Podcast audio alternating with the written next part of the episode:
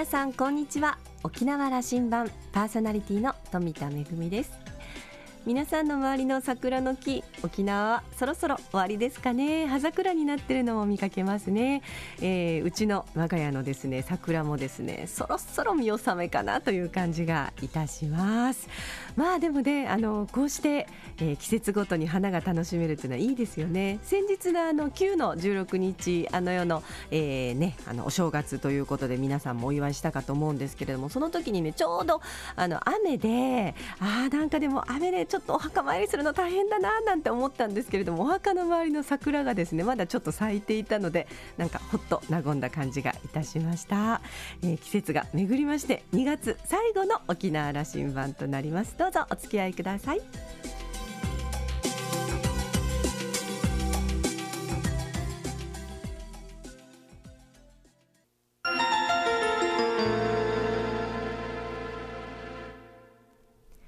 那覇空港のどこかにあると噂のコーラルラウンジ。今週は全国でウェディングビジネスを展開している株式会社ディアーズブレイン代表取締役社長の小岸弘和さんとラウンジ常連客で沖縄大学地域研究所特別研究員の島田克也さんとのおしゃべりです。小岸さんは1961年生まれ奈良県のご出身です。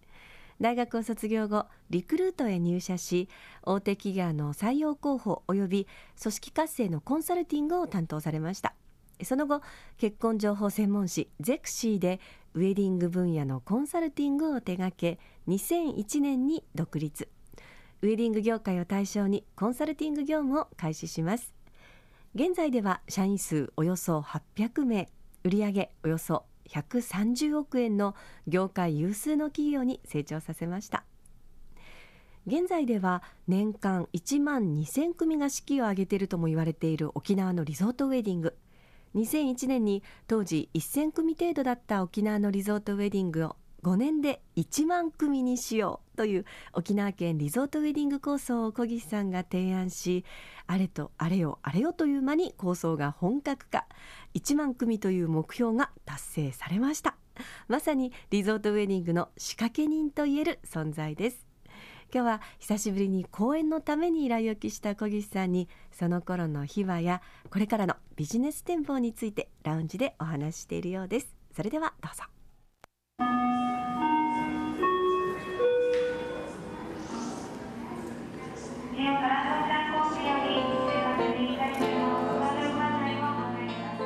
シンボリックな場所がどうしても欲しいと、うん、でそれをあの僕としてはそのそれこそあの矢田さんとかといろいろ見に行かせていただいてバンコク診療館だと、うん、当時あれ国際会議しか使えない条例だったんですよねでそれを、えっと、どうしたらここでやりここでやりたいですって言ったら なんと。あのね、いや今でこそ2016年今でこそまあ当たり前のようになってはいるけども、ええ、あの頃えっと2000年サミットが終わったばっかりであそこはある種神聖な場所というわけでねつまりクリントン大統領が来たところだぞって話ですからなるほどなるほど。そこで普通の人が結婚するのかって話だったわけです なるほど、うん幸いにも、うん、あの当時でいうとよそ者なんで、うん、単純にそういう感覚ないじゃないですか。なんでこんな素敵なとこをみんなほったらかしにしてるんだろうみたいなその感覚でしたね。えー、これしかし県庁やらの壁突き崩せるかなというのはありましたありました、ね、ありました。いやこれ OCVB にとっても、それは金のなる気になるだろうということとかいろんなことを理屈つけてましたね。いやずいぶんあの もうなんですかね決して別に嘘は言う気はないんですけれども、うん、夢は語らないといけないのでこれに誰が乗っていただけるんだろうというところがありましたね。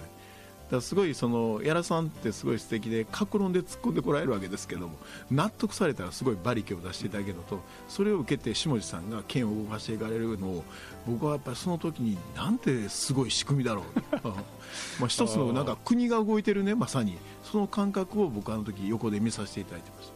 で本当に動きました、ね、動きました。条例変わりましたね。であのそういった手前、うん、コンサルした小木さんの手前、ええ、自らも事業しないと逃げ逃げちゃいかんぞとか脅されてましたよね。言われました言われましたでどうするんだって言われたんで沖縄に会社作りますって会社を作ってしまいましたそうでしたよ、雲字の一等地に置いたでしょう、えー、あのみずほ銀行の上にオフィスを借りてですねまずは形からでしかも県庁に近いのが大事だというの今からもと恐ろしい発想と動きなんですけどですよな何も考えてなかったですね、うん、でも僕も1回だけお邪魔しましたけどね、いやなんでこんなところにリゾートウェディング会社の企画会社がど真ん中になきゃいかんのかなと、全く必要ないですよね、今から思うと。でもよかったです、あの覚悟を決めれたのは、やっぱりあのオフィスは素敵でしたね。であの県内のウェディングをビジネスとする業界も、はい、小口さんのところにいろんな、はい、まあ、教えをもらったりとか、アドバイスをもらいながら、あの力をつけていったんですよ、ね、そうですね、えっと、約1年半ですかね、2年近く毎月1回勉強会を延々続けたんですね、うん、これがまたすごくて、ちゃんと皆さんおいでになるんですよね。でこっちはもう来られるからテーマを設定してどう変わって成長していくべきかみたいなものを、えーと、ベンチマークをいろいろ設定しながらやっていくっていうのは僕にもいい勉強になりました。奥さんの講義は面白いからそれはまあ人も集まってきたと、まあ、このムードを、うん、あの沖縄リゾートウェディングが本当にあの繁盛していくんだということをみんなその気になっていった。時期だったないや本当です。本当にまあ言葉選ばずに言うと面白いに変わっていく。人が変わりお客様がやっていきそこにビジネスが生まれてでまた新たな参入される方もいてまたそれがプラスのスパイラルでこうなるんだっていうのを仕掛ける一人としては参画させていただいたんですけど自分の想像以上にそれが回っていく凄さというかその楽しさみたいなものを感じましたね。スパイラルとした時まさにそうです数字も売買ゲームで上がっていくんですから、1000件、2000件、4000件って上がっていくんで。ですよねそれが仕掛けたものとして見ながら自分のチームではそれは自分にはなっていかないのは笑いましたけどね、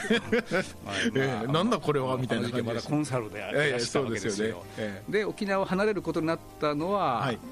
えっと、3年ほど経って、うん。うん、そのもともと、えっと、バンコク診療科の事業はコンベンションビューロとの共同事業で、いずれそれをコンベンションビューロにお渡しして、うん、えー、終わるという契約になってたんで、でそのタイミングで、まあ、ディアーズ・ブレインが日本が日本内地側っていうんですか、うん、で結婚式場の運営を実際に始めてしまったんで僕としてはもうそこにシフトするということでただ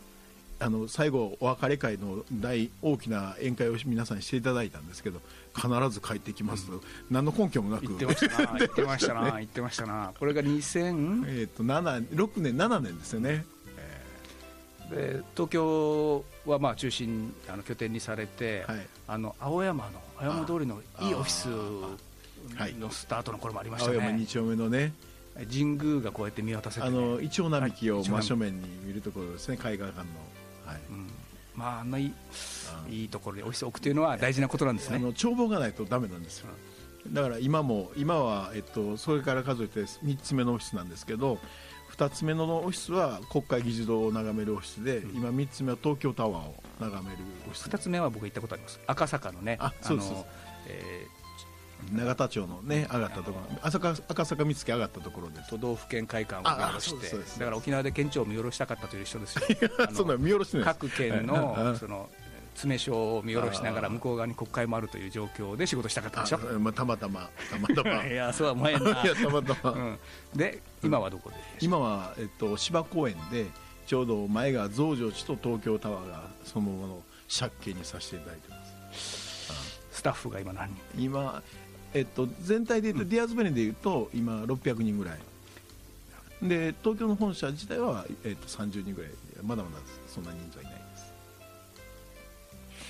笑いますよね。一人の時からご存知ですからね、はい、いや言葉がなくなるというのは、まあ、15年ちょうど今年で15年です、ね、起業して、はい。で、えー、日本のこのウェディング業界では、うん、まあ、3本の指ぐらいに入ってきたと言えるんですか、まあ、3本までいかないかもしれませんけど少なくともあの当然これは渡部ウェディングというグループと一緒になってということですけど、うん、少なくとも5本以内には入っていていきたいなと思ってるし、そんな感じですね。あの小口さん、こうおっしゃいますよね、うん、ウェディングあんまり詳しくないんだと。全くあの 格論は全然だめです。あの、いわゆるウェディングイコール、まあ、ウェディングプランナーとかウェディングプラプロデューサーってあるじゃないですか、うん、だとしたら、えー、僕は全くだめな人でわからないです。であくまで僕はウェディングのマーケットを見て仕掛けていくとかそこで楽しむ、えーと、チームを作る方が僕の仕事であって僕がウェディングプロである人は全然ないと思いまあ、ウェディングをプロデュースしてお客さんに喜んでもらうという会社、まあはい。あのコアのビジネスがそうであるわけだから、はい。まさにそれが求められてるっていうわけではありますよね。あ本来はですね。本来はね。でいつもおっしゃってるのはでしょ？あの楽しくなければやったところで知れたものっていう、はい。社員の皆さんにおっしゃってるわけでしょ、はい。言ってます。これがまあ実はあの会社をスタートした時の企業理念なんですね。会社の。で楽しくなければやっても、まあ、それは何かというと僕の本心なんですよね、僕自身が仕事を楽しんでない限りはやっても大して何もややらんよねと。だとしたらそれを本気で思ってる連中らを集めて会社の、まあ、僕はよく DNA と表表あの表現を使うんですけど社風とか風土にしたいというところで1人が2人になり10人になり100人になり今600人になっても同じようなやっぱその言葉に集う人たちになってくれてる。そんな感じなんですね、そういう集団を、うん、えーその手塩にかけて、はい。じゃあ10年、そうですね、うん。あの実質的に結婚式場運営スタートしたのはその2004年からえースタートしたような形になるのでそこから言うと本当にもう10年ちょいですけどもその間に、えー集いつ集い続けている、で人さえ集えればビジネスは動くと思っているのでこの感覚は今も一緒なんですね。じゃあ経営者たる小口さんの役割は人。ああそうです。もう完全に自分より優秀なメンバーをいかに集めて自分ができないことをメンバーに頼むか。これが僕の楽しいというムードで仕事をさせるえ環境を作るか。そうなんです。楽しく仕事をして成長できるかどうか自分がね。で自分が成長したら組織も成長するのでだとしたら収益が上がってちゃんともらえるものもらえるよね。みたいなそんな感覚です楽しくなるためにまた頑張ったりしますからね、あします。しかも楽しさレベルでいうと誰よりも、ま誰よりもとかメンバーに僕負けたくないので 誰よりも僕がたまずは楽しむ。それが原点。まあ十数年ぶりにはい。沖縄を見始めておられて、はい。ええ今の沖縄どういうふうに見えますか？この分野で。いやっぱり1万、うん。えー2000組ぐらいまで来てるもうねもうあの数え入れてるだけなんで、うん。もしかしたらもう独自でやっておられる方がいるともっとやられてると思うんですけど、まあ、素晴らしい成長ぶりだっていうのがまず大前提。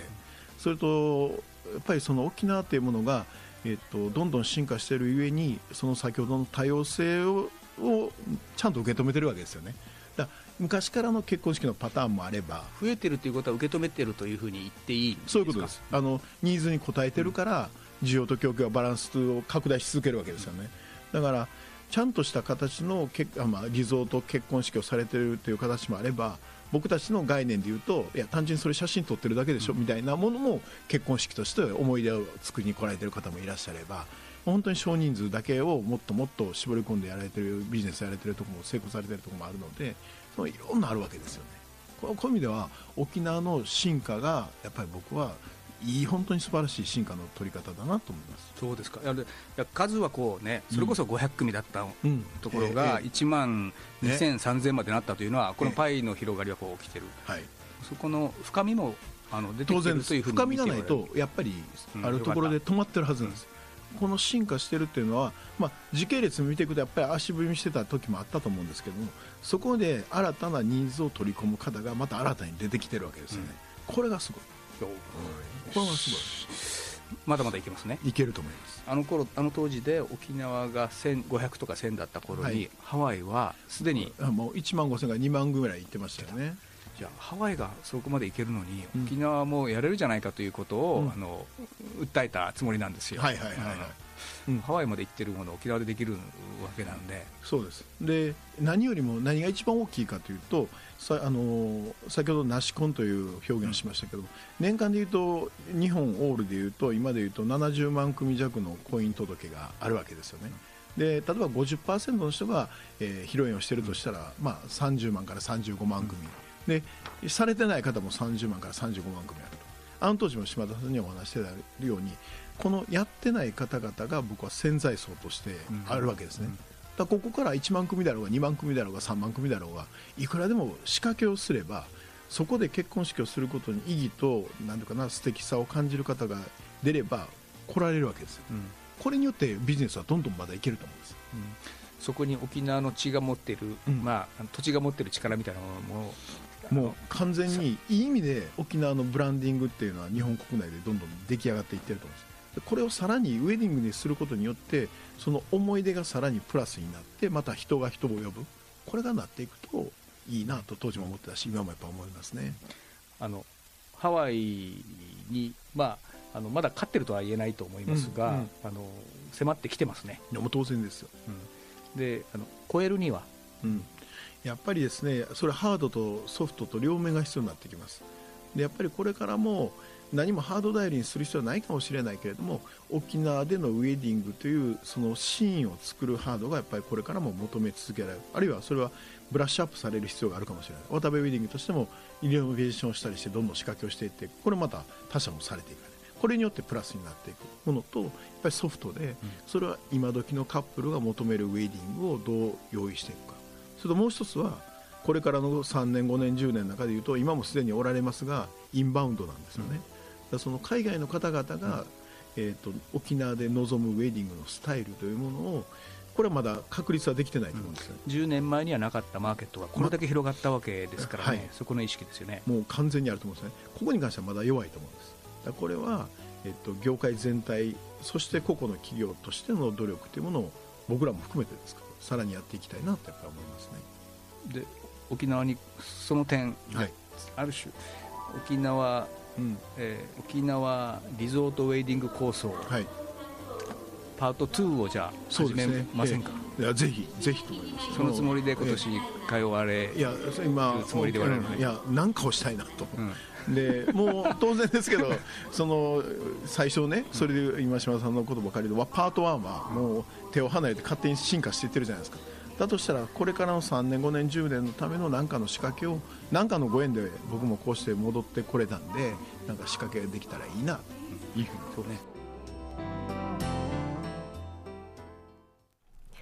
えー、私も結婚披露宴の司会を時々させていただくんですけれどもリゾートウェディングは本当に増えてるなという印象がありますね。特に中北部の、えー、ホテル披露宴会場で増えてるなということがありますけれどももう一つあの知り合いのカメラマンがいるんですけれどもあのリゾートフォトウェディングなどのあの撮影をしてる友人なんですがやっぱりねもともとはこうしてあのリゾートウェディングが増えてきた当初っていうのは本土からの、えー、カップルが多かったそうなんですが最近ですね結結構あの沖縄のやっぱり海に惹かれて、えー、海岸でですねこうフォトウェディングをねちょっとやりたいということで、えー、海外からも結構お客様増えてますよと。それでちょっと英語も勉強しなきゃみたいなことをね言ったりしてるんですけれども。でもあのヘアメイクさんなんかも結構こういった需要があるということであのいろんな言葉を勉強したりですとかそういったプランナーの方も増えてるという印象がありますね。まだまだこのリゾートウェディング潜在がね潜在層がたくさんいるというふうに、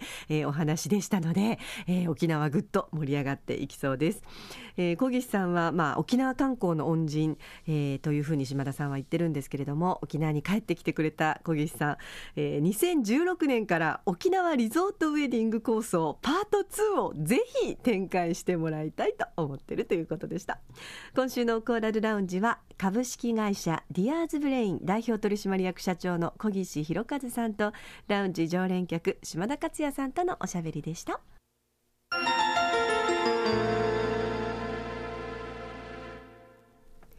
恵みのあしゃぎだよりのコーナーです、えー、先日ですね南城市でやってるあの昭和市語り部事業の、まあ、今年度の発表会を行いました、まあ、3年計画でやっている、えー、語り部事業なんですけれどもその2年目の発表会ということなので3分の2発表会というあのタイトルをつけましてあの地域でですね主に小学校で、えー、子どもたちに読み聞かせをしているお母さんたちと一緒に地域のヒーローである昭和橋の物語を語り継いでいこうということでお話作りをしてきました、まあ、昨年は物語の種ということでいろいろ昭和橋のお墓を巡ったりですとかそれからこうゆかりの、えー、お城ですとかそういうところを巡ったりして、えー、勉強してきて今年そのそれぞれの物語を作って来年はいよいよそのお母さんたちと一緒に発表をしたいということなんですがでもやっぱりね2年目の今年やって発表をしたいということで今回はですね、えー、私もちょっと舞台に登場しましてそれから音楽にバイオリンニストの与那嶺理香さんそして沖縄芝居役者の東目義明さんや高宮城実人さん。それからですねラジオ沖縄のパーソナリティを務めています高安マーキーも一緒にですね5人で、えー、お母さんたちが書いた物語をステージで、えー、読んでで実際に客席には、えー、こうした物語の作者であるお母さんたちもいましたしそして地域のね子どもたちもいましたしこうしたあの読み聞かせ活動を行っている仲間の皆さんもたくさん来ていただいて、えー、2年目の発表会を行いました、えー、この物語を来年は群読化というこうみんなで読めるような形にして、えー、舞台化をしたいというふうに計画をしております、えー、その時にはねいろんなお客様に来ていただけるように、えー、大きな舞台になるかなというふうに思いますのでまた、えー、このあしゃぎだよりのコーナーでもご報告できたらいいなというふうに思っています。めぐみのあしゃぎだよりのコーナーでした。